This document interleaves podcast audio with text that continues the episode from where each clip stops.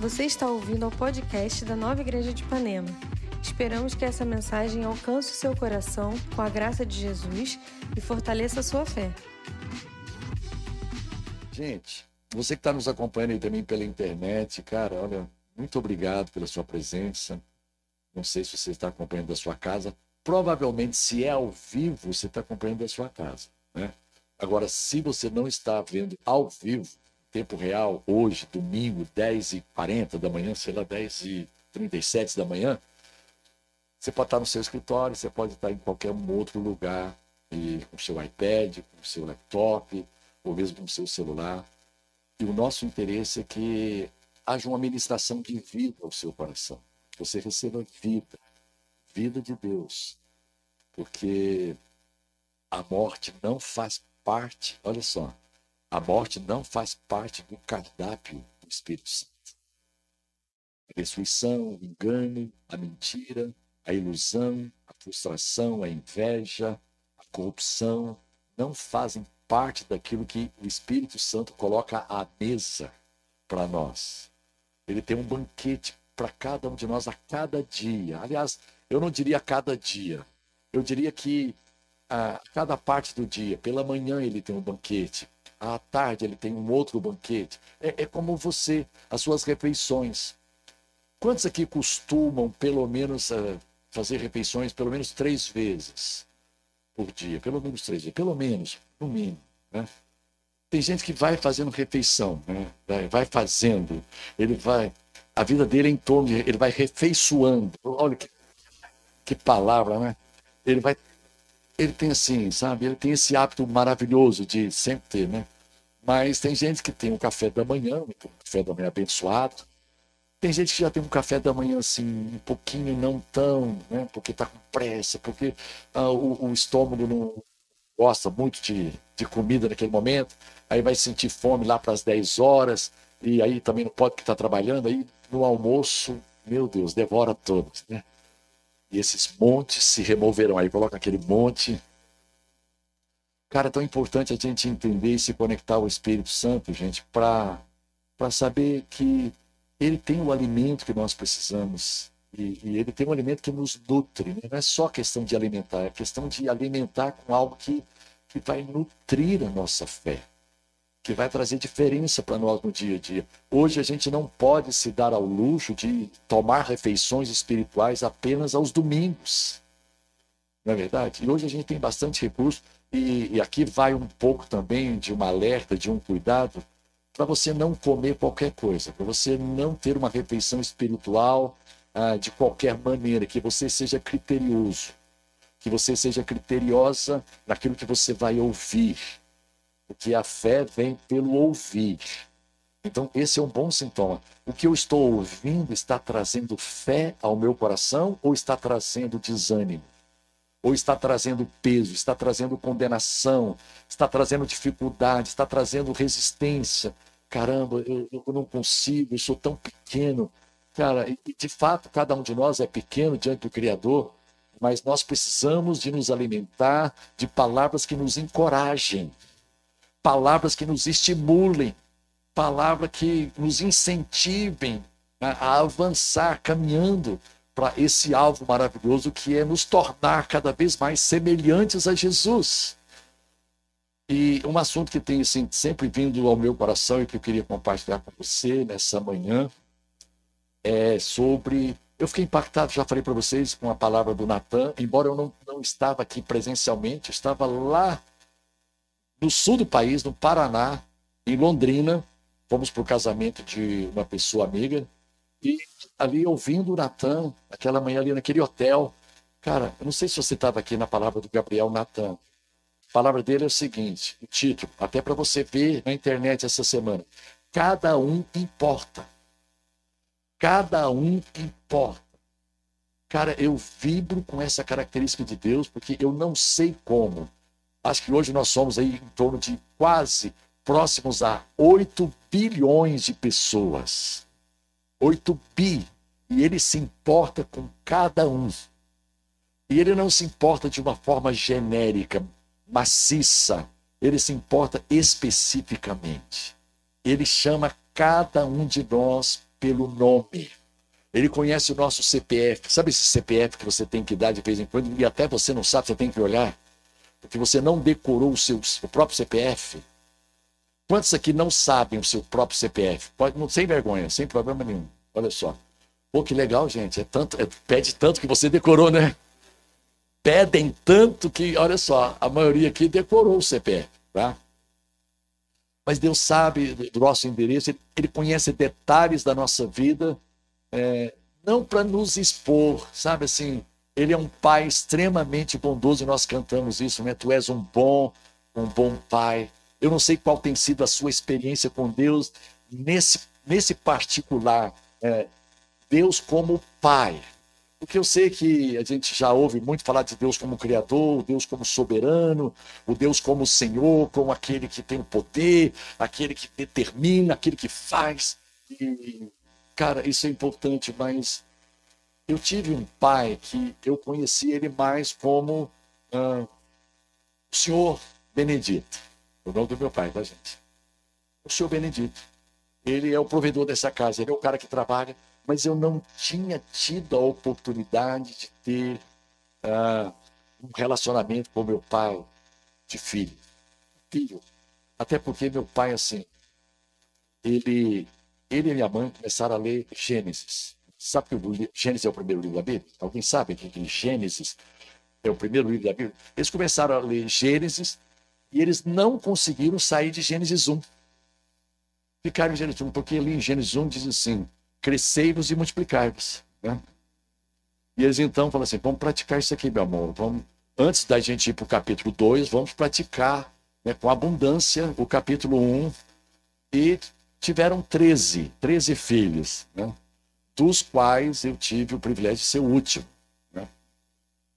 Porque uh, a fábrica emperrou, né? fechou, sei lá, qualquer coisa. Uh, então, o, o, meu pai, ele, ele não tinha essa habilidade que Deus tem, né? e não vai aqui nenhum demérito a ele, porque isso tem a ver com a gente mesmo, como seres humanos, como raça caída, de, de ser mais específico, de entender que cada filho é, funciona de um jeito. Você pode ter dois filhos, um vai funcionar diferente do outro. Né? O José funciona diferente do Samuel. Né? E aí vai. Ah, cada um funciona de um modo diferente. E Deus ele tem essa habilidade, ele tem essa capacidade de nos amar e de entrar no nosso mundo assim, de uma maneira tão específica, de uma maneira tão singular, porque ele nos vê como pessoas únicas e singulares. Ninguém é igual a você na face da terra. Eu preciso dizer isso, até para te animar, até para te encorajar. Sabe, Deus tem coisas que ele preparou para você que ele não preparou para mais ninguém. Ele sabe do que você gosta. Ele sabe os dons, os talentos e as habilidades que ele já colocou em você desde o ventre da sua mãe. E que, uma vez acionados esses dons e talentos, uma vez é, usados, utilizados da maneira correta, em uma dependência total do, do Espírito, da palavra, vão fazer com que você seja a pessoa mais feliz do planeta Terra. Irmãos, é possível ser muito feliz mesmo passando por dificuldades. Por quê? Porque, como diz a canção, toda a guerra ele já venceu. E vida em abundância ele concedeu. Cara, cada um de nós tem acesso a essa vida abundante. Sabe, que, que contempla maneiras diferentes de viver. Você tem um estilo de vida voltado para artes, outro tem um estilo de vida voltado mais para ciência, outro tem um estilo de vida voltado mais para biologia, outro tem um estilo de vida voltado mais para física, outro tem um estilo de vida voltado para isso, para aquilo outro, porque Deus nos fez diversos. A diversidade, ela agrada o coração de Deus. Deus ama a diversidade. Só que a diversidade é ela traz um problema, ela traz assim uma, uma certeza muito grande de Poxa, essa pessoa é muito diferente de mim. E aí começa o problema, porque eu não estou muito acostumado a conviver com diferenças. Mas Deus ama viver com diferenças. E eu vou convidar você a um exercício de fé para aceitar que essa pessoa que convive com você é diferente de você de propósito. de propósito para te causar um bem, não é para te causar um estrago. Agora, dependendo da ótica, dependendo da maneira como você lida com a diferença, vai ser um estrago enorme. Vai ser uma desgraça. Cara, essa pessoa pensa muito diferente de mim. Eu não estou dizendo que você é obrigado a conviver com ela. Você precisa de conviver, aliás, com pessoas que pensem o mais perto de você possível. E mesmo assim será impossível. Eu escolhi, olha só, um dos critérios que eu escolhi ah, que eu decidi para escolher Suedna como minha esposa. Um critério assim, meio que absurdo. Eu falei, Senhor, eu amo a igreja. Eu sou solteiro, eu amo a igreja. Eu sou o primeiro a chegar. Eu sou o último a sair. Então me dê uma mulher que seja também a primeira a chegar e a última a sair. Gente, mas Deus exagerou, ela não sai. Ela não sai, ela ama a igreja. Fala, bem, vamos embora, tem a nossa casa, amor. A nossa casa nos espera. Então, claro, mas mesmo pessoas que pensam muito parecidas com você, têm diferenças. E essas diferenças podem ser usadas ou para o bem ou para o mal. Hum? Cara, você é diferente demais de mim, não dá para viver com você porque é muito diferente. Cara, você está casado com ela. Não dá para você chegar para os seus três filhos, ou quatro filhos, ou dois filhos, ou um filho, e dizer: meu filho, você é muito diferente de nós, não tem lugar nessa casa para você. Hã? Como é que você vai dizer isso para um filho? Como é que Deus vai dizer isso para nós, que fazemos parte da sua casa, de uma grande família? Cara, olha, o Miguel barra, barra, barra, esse cara é muito diferente. Não dá para ele ser meu filho? Claro que dá. Claro que dá. Todos nós temos o direito de sermos filhos. Agora, eu não vou ser um filho igual a você, você pode ter certeza disso. E me orgulho disso. Tá? E eu quero que você se orgulhe também de ser um filho ou uma filha diferente de mim. Qual que é o problema de Deus ter filhos diferentes? Deus tem filhos diferentes, que pensam diferentes, que sentem diferentes, que agem, reagem, respondem de maneira diferente. Qual é o problema? Nós não somos uma grande família. Então, o que que o que que eu queria trazer para vocês aqui? Um desafio. Quando, quando eu estou eu tô dando um título a essa palavra, que é uma confissão de fé. Eu me importo com pessoas. Eu me importo com pessoas, ou eu me importo com as pessoas. Eu me importo. Eu não me dou o direito de não me importar com pessoas. Por quê? Porque eu sei que Deus se importa com elas. Eu, eu, eu sei que Deus Pai se importa. Eu sei que Deus Filho Jesus se importa com cada uma delas. Eu sei que o Deus Espírito Santo que habita em nós se importa com cada pessoa. Cada pessoa é importante. Talvez a pessoa que está ao seu lado não saiba disso. Então, diga isso para ela. Você é importante. Você importa. Você é importante. Cada um importa, gente. Cada um importa. E Deus não se deu o trabalho, não sei se foi trabalho para Deus, mas Ele não se deu o trabalho apenas de te criar. Junto com a criação, Ele colocou em você dons, talentos, artes e habilidades incríveis. Opa, um recebeu aqui, eu vi que um recebeu. Uau, eu estava esperando. Esse amém foi tão importante, Caio. Ele colocou em você artes, habilidades dons, talentos incríveis, singulares, únicos. Eu sei que em muitos aspectos a gente tem dons parecidos, mas no geral, quando você vai fazer a somatória dos dons, a somatória das habilidades, é diferente. Faz você ser um ser único. E Deus não só te deu, não só te criou, não só te dotou desses dons e talentos, mas Ele estabeleceu um plano a partir desses dons e talentos. Bom, Convenhamos. Deus não ia me dar um dom musical, um dom de música, um dom de sensibilidade musical e dizer para mim assim: nunca pegue no violão. Não faz parte do meu plano. O meu plano para você é outro. Você vai ser astronauta da NASA. Pelo amor de Deus, não faz comigo não, Senhor. Não, você vai ser um cientista. Hum, você vai ser. Cara, o, o plano e o propósito de Deus para sua vida tem a ver com os dons e os talentos que já existem dentro de você. É óbvio. E tem mais, tem a ver com desejos que te apaixonam. O propósito de Deus tem a ver com a sua paixão. Pronto, falei. Ah, pastor, eu sou apaixonado pelo Flamengo. Não estou falando isso, gente, pelo amor de Deus. Não confunde as áreas. Sou fanático pelo Flamengo, então Deus vai me usar. Ah, já sei, então vou ser o líder da torcida. Eu espero que não, em nome de Jesus. Espero que você receba esse livramento hoje, agora, nesse momento. Você entenda que isso é uma coisa sua, tá? Mas é uma paixão que vai impactar pessoas. Nós precisamos de você vivendo uma vida apaixonada na terra. Porque é a sua paixão que vai chamar a atenção das pessoas. Aquela paixão, algo que queima, que arde e que é de Deus, e você sente paz.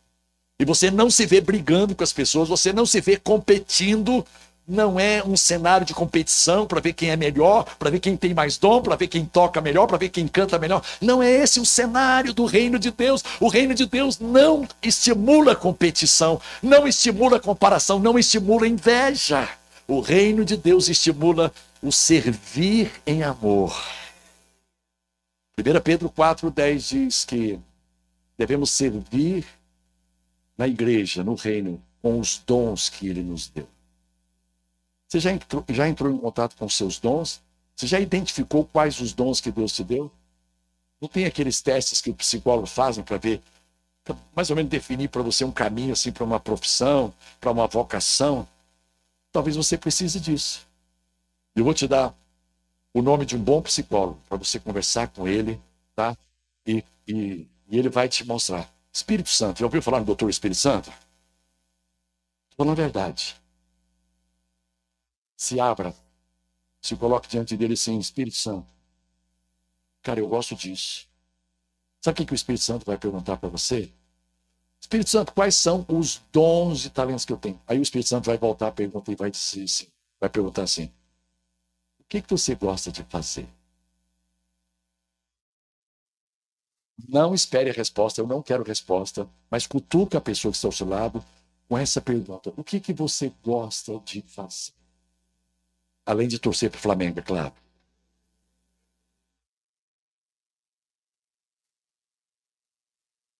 Pastor, eu gosto de jogar basquete. Deus vai usar isso. Pastor, eu sou um atleta. Deus vai usar isso. Eu gosto de culinária. Deus vai usar isso. Eu gosto de moda, de roupa. Deus vai usar isso. Eu gosto de escrever. Deus vai usar isso. Pastor Miles Monroe já está na glória com o Senhor.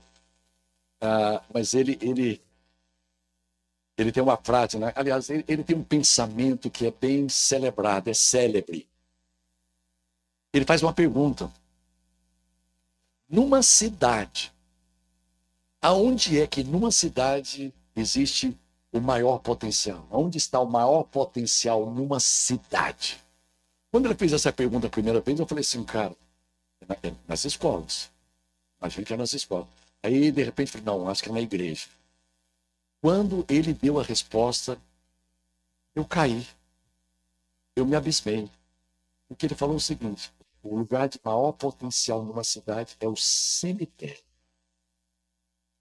Porque ali, ali no cemitério existem milhares de canções que nunca foram compostas. Talvez milhares de livros que nunca foram escritos. Milhares de coisas que nunca foram feitas, apesar das pessoas terem habilidades e dons e talentos incríveis para fazer. Meu irmão, a pior coisa do mundo é você saber que você foi criado para fazer diferença e não fazer diferença. Há 38 anos atrás, Deus colocou no meu coração fazer um pedido num momento assim, um momento de, de, de ambiente espiritual como esse, de busca de Deus, de, de retiro espiritual. Era um retiro para líderes. E o pastor que estava conduzindo o trabalho perguntou assim: Olha, ele, ele colocou um sentimento dizendo assim: olha, Deus tem uma fonte nova para jorrar na sua vida. Conversa com o Espírito Santo, pergunte ao Espírito Santo. Qual é a fonte que ele quer inaugurar na sua vida? Eu fui perguntar para o Espírito Santo. Espírito Santo, qual é a fonte que você quer inaugurar na minha vida? Eu tinha 25 anos de idade, gente. Há 38 anos atrás eu tinha 25 anos de idade, acredita nisso? Só tinha o Timóteo. Não tinha Maressa não tinha Samara. Nós éramos casados de pouco tempo, casamos em 82, isso foi em 84. E no momento em que eu perguntei isso para o Espírito Santo, ele me devolveu a pergunta como ele vai devolver para você. O Espírito Santo, o que, que você quer fazer na minha vida? O Espírito Santo disse assim: Eu quero saber o que, que você quer que eu faça na sua vida. Nessa manhã, se o Espírito Santo perguntar a você o que, que você quer que eu faça na sua vida, qual é a resposta que você vai dar a ele? E agora ele já está perguntando de novo para mim. Falei, senhor, mas com 63 eu tinha 25. Com 63 tem alguma coisa nova? Tem alguma fonte nova? Hã? Tem uma fonte nova para mim com 63 anos? Tem uma fonte nova para o Orlando com mais de 70? Para a Cláudia com mais de 70? Tem alguma fonte nova? Tem alguma coisa nova para o Senhor fazer na minha vida? Tem, sim, Senhor. Para você que me ouve, você pode ter 10 anos, você pode ter 12, 15, 20, 30, você pode ter 60, 70, 80 anos. Com 80 anos, ele apareceu para Moisés e disse assim: Moisés, eu tenho algo novo para você. Ai, Senhor, para mim, 80 anos, eu tenho algo novo para você. E esse algo novo vai consumir os próximos 40 anos da sua vida. Uh! O teu coração vai queimar com o novo que eu vou fazer na sua vida. Mas eu preciso saber, Moisés, o que, que você quer que eu faça. Nessa manhã, o que, que você gostaria de responder ao Espírito Santo quando ele te perguntar? O que, que você quer que eu faça? Pastor, eu estou com pelo menos umas três respostas aqui. Eu quero ficar milionário, eu quero ser CEO, eu quero. Calma, calma, vai com calma.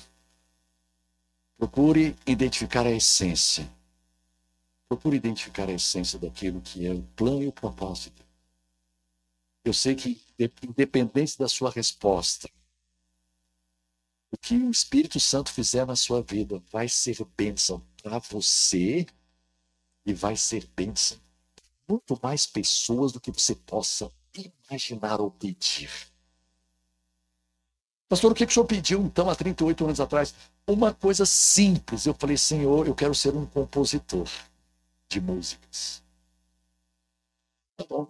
Aí o Espírito Santo começou a trabalhar comigo durante um tempo. Aí eu compus uma música que muitos conhecem, que tem sido cantada fartamente ao longo desses 36 anos, porque ela foi composta em 1986. Veja que a minha conversa com o Espírito Santo foi em 84. E em 86 ele trouxe à existência no meu coração uma canção que tem sido bênção para muita gente. Mas teve um outro pedido que eu tive que aprender a fazer. Senhor, obrigado pelo dom de composição. Que coisa maravilhosa. Né? A igreja local tem sido abençoada com as canções que você tem me inspirado a compor. Glória a Deus por isso. Mas, Senhor, eu preciso ir um pouco além. E foi aí que talvez eu comecei a aprender algo diferente. Porque a Bíblia diz: pede-me e eu te darei as nações por herança. Você acredita que algo que Deus possa fazer na sua vida? Você acredita que uma fonte que Deus, pelo Espírito Santo, comece a fazer jorrar na sua vida tenha a capacidade de alcançar nações? A ah, pastor não dá não porque eu não sei falar outras línguas. Eu também não sei. Eu sei falar o português e o espanhol. O inglês assim, mais ou menos sem falar em línguas, o idioma do Espírito, se servir. E ela foi, ela tem sido gravada em várias línguas. Estou falando a único, né? várias línguas. Italiano, francês, inglês, português, tupi-guarani. Né? Até os índios louvam a única. Árabe, hebraico. Por quê? Porque eu fui pedir, Alain, fui pedir para Jesus, Senhor, que essa música tem que ser cantada. Vamos contextualizar. Essa música está sendo cantada na nova igreja de Ipanema. Não dá para contextualizar, deixa eu voltar para Goiânia mesmo. Tá? que essa música tem sido cantada na comunidade evangélica de Goiânia seja cantada em todas. Quando eu falei todas, obviamente que o que o Espírito Santo esperava de continuação da minha oração, ou do meu pedido, era que ela seja cantada em todas as nações, mas não foi isso que eu pedi. E você sabe o que eu pedi. Quantos sabem aqui o que eu pedi? Quantos não sabem o que eu pedi? Não sabe, você não sabe o que eu pedi. Eu pedi para que ela fosse cantada em todas as igrejas evangélicas de Goiânia. Nem Anápolis não podia, 50 quilômetros não podia. Brasília, então, 180 quilômetros, não dá. Nem Aparecida, que é colada em Goiânia, não podia. Nem Trindade, que é 18 quilômetros. Não, não é Goiânia. É as, as igrejas, e só evangélico. Católico está fora. Hã? Católico não podia cantar o A Único. Você está entendendo? E no momento em que eu pedi isso, o Espírito Santo, amorosamente, o conselheiro, né? Ele diz que ele é conselheiro e que ele também é encorajador. Eu vos enviarei o encorajador. Eu vos enviarei o paracleto, o consolador. Eu vos enviarei o conselheiro. E ele disse assim: Bené, você pensa tão pequeno. Pede-me e eu te darei as nações. Então, eu compartilho isso para dizer que, cara, você é importante. Eu não estou dizendo que amanhã você já vai começar a, a ser conhecido no mundo inteiro. E não se trata necessariamente de ter uh, um perfil no Instagram ou um canal no YouTube. Pode fazer parte. Não temos absolutamente nada contra essas ferramentas maravilhosas das redes sociais. Não temos nada, absolutamente nada contra as plataformas digitais. Eu ganho com as plataformas digitais, graças a Deus, porque mais e mais pessoas estão cada vez mais interessadas em regravar o A Único. Que fenômeno é esse, gente? Eu digo assim, já é velha, gente, tem 36 anos. Vamos gravar gente, coisa nova. Não, a gente quer gravar o único. Vamos colocar uma nova roupagem. Eu falei, me mostra essa nova roupagem, para ver se não desvirtua a música. Mas eu recebo direto pedidos de autorização para gravar o único. E até quem não me pede autorização está gravando. Né? A IBAB acabou de gravar agora, a Igreja Batista, há dois, três dias atrás, a Igreja Batista de Água Branca, do pastor René Kivitz. Ficou lindo, gente. Eu pensei primeiro em brigar, mas depois que eu vi que ficou lindo, falei assim, vou, vou brigar o quê com os caras? Brincadeira, eu não pensei em brigar, tá? Eu queria dar para você três motivos pelos quais eu devo me importar com pessoas. Já sabendo que eu não vou conseguir falar todos os três. Porque já são quantas horas aí? Cadê o relógio aqui dessa igreja, gente? Está ali. O que, isso é o que falta? Vamos ficar em pé. Peraí, brincadeira. Eu não vou, eu não vou começar essa palavra. Eu acho que já deu, já deu para gente ter. Deixa eu só falar. O primeiro motivo pelo qual eu devo me importar com as pessoas é entendendo que toda a raça humana foi criada à imagem e semelhança de Deus. Todos têm em seu espírito uma centelha de Deus. Que o diabo tentou apagar através do erro de Adão, através da ramartia, o erro do alvo. Adão errou o alvo.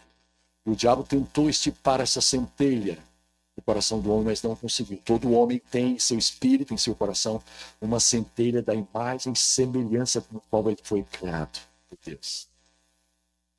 O segundo motivo pelo qual eu me importo com as pessoas é porque eu entendo que todas as pessoas são muito amadas por Deus. Deus não ama só os evangélicos, olha que notícia boa. Mas também não ama só os católicos. Pastor, mas muçulmano ele não deve amar, não. Islamita, pastor.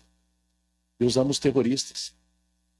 Você sabia que Deus ama o Vladimir Putin? Sabia que ele ama o, o Volodymyr Zelensky? É bonito falar o nome desses caras, né? Vladimir Putin. Volodymyr Zelensky. Agora, agora, por favor, não me apedreje, Não me apedreje. Falei.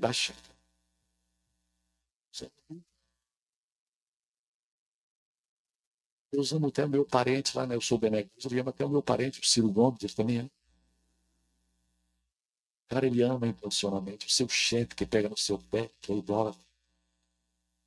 Sabe, pessoas, talvez a sua convivência, que você não hesitaria em mandar para o inferno caso você tivesse esse poder. Vai para o inferno. Ainda usaria o nome de vai para o inferno em nome de Jesus.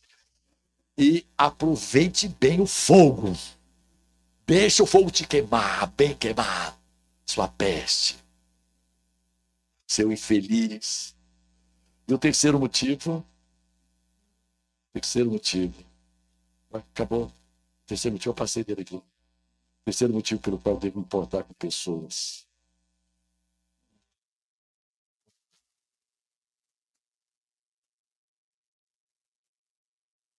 Terceiro motivo porque eu entendo que Jesus comprou por eles.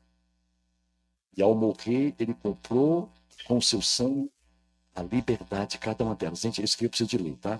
Eu vou ler esse versículo aqui em 1 Timóteo 2, 5 e 6. Vou usar duas versões e a gente vai terminar. 1 Timóteo 2, 5 e o 6. Pois há um só Deus e um só mediador entre Deus e a humanidade o homem Cristo Jesus. Ele deu sua vida para comprar a liberdade de todos. Do ponto de vista de Deus e do ponto de vista da obra consumada, já não existe nenhum ser humano que esteja debaixo de escravidão, todos foram libertos em Cristo Jesus. Ele comprou a liberdade de todos.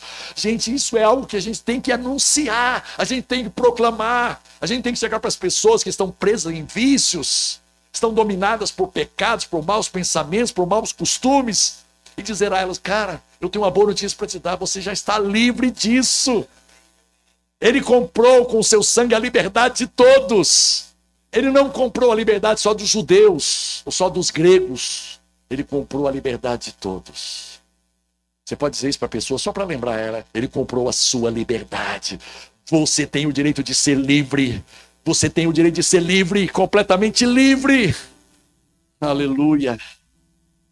Pois existe somente um Deus e somente um intermediário entre Deus e os homens: o homem Cristo Jesus. Foi ele quem deu a sua própria vida para pagar pelos pecados de todas as pessoas.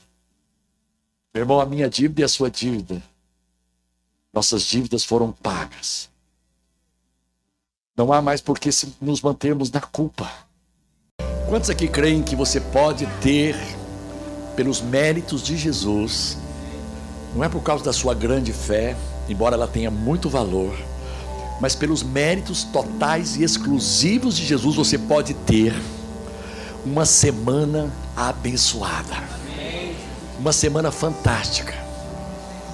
Uma segunda-feira inacreditável. De tão abençoada que será.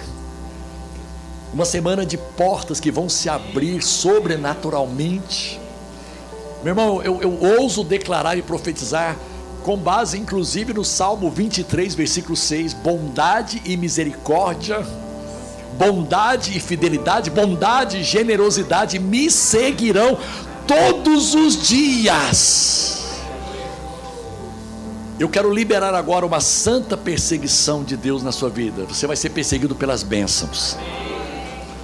Não adianta fugir, não, ela vai te alcançar.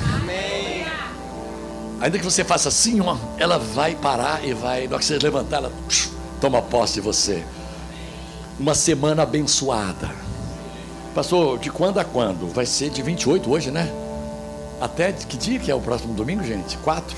Até dia 4 de setembro. Olha só, uma semana abençoada. Uma semana de uma percepção profética, mais sensível, uma conexão com o Espírito Santo. Pastor, mas eu não, eu não conheço muito a Bíblia. Cara, o Espírito Santo não, não depende do seu conhecimento para te abençoar. É claro que o conhecimento vai ajudar bastante. Quanto mais você mergulhar nas escrituras sagradas, mais vida vai fluir do seu espírito. Mas Ele vai te abençoar. Ele é Pai amoroso. Ele, ele, ele sabe em que estágio você está. Ele sabe em que situação, em que nível, em que estado espiritual você está. Ele vai te alimentar exatamente com o que você precisa. Ele vai nutrir você. O seu espírito será nutrido, fortalecido nessa semana. E eu queria que você dissesse isso para a pessoa que está à sua direita e à sua esquerda. Eu profetizo uma semana abençoada para você, em nome de Jesus. Gente, obrigado, Deus abençoe. Você que esteve nos acompanhando aí, Deus abençoe. Uma semana abençoada para você também. Fui! Obrigada por ouvir essa mensagem. Não deixe de se inscrever por aqui para continuar nos acompanhando. Para saber mais sobre nós e sobre nossas atividades, você pode nos seguir no Instagram Nova Igreja de Ipanema.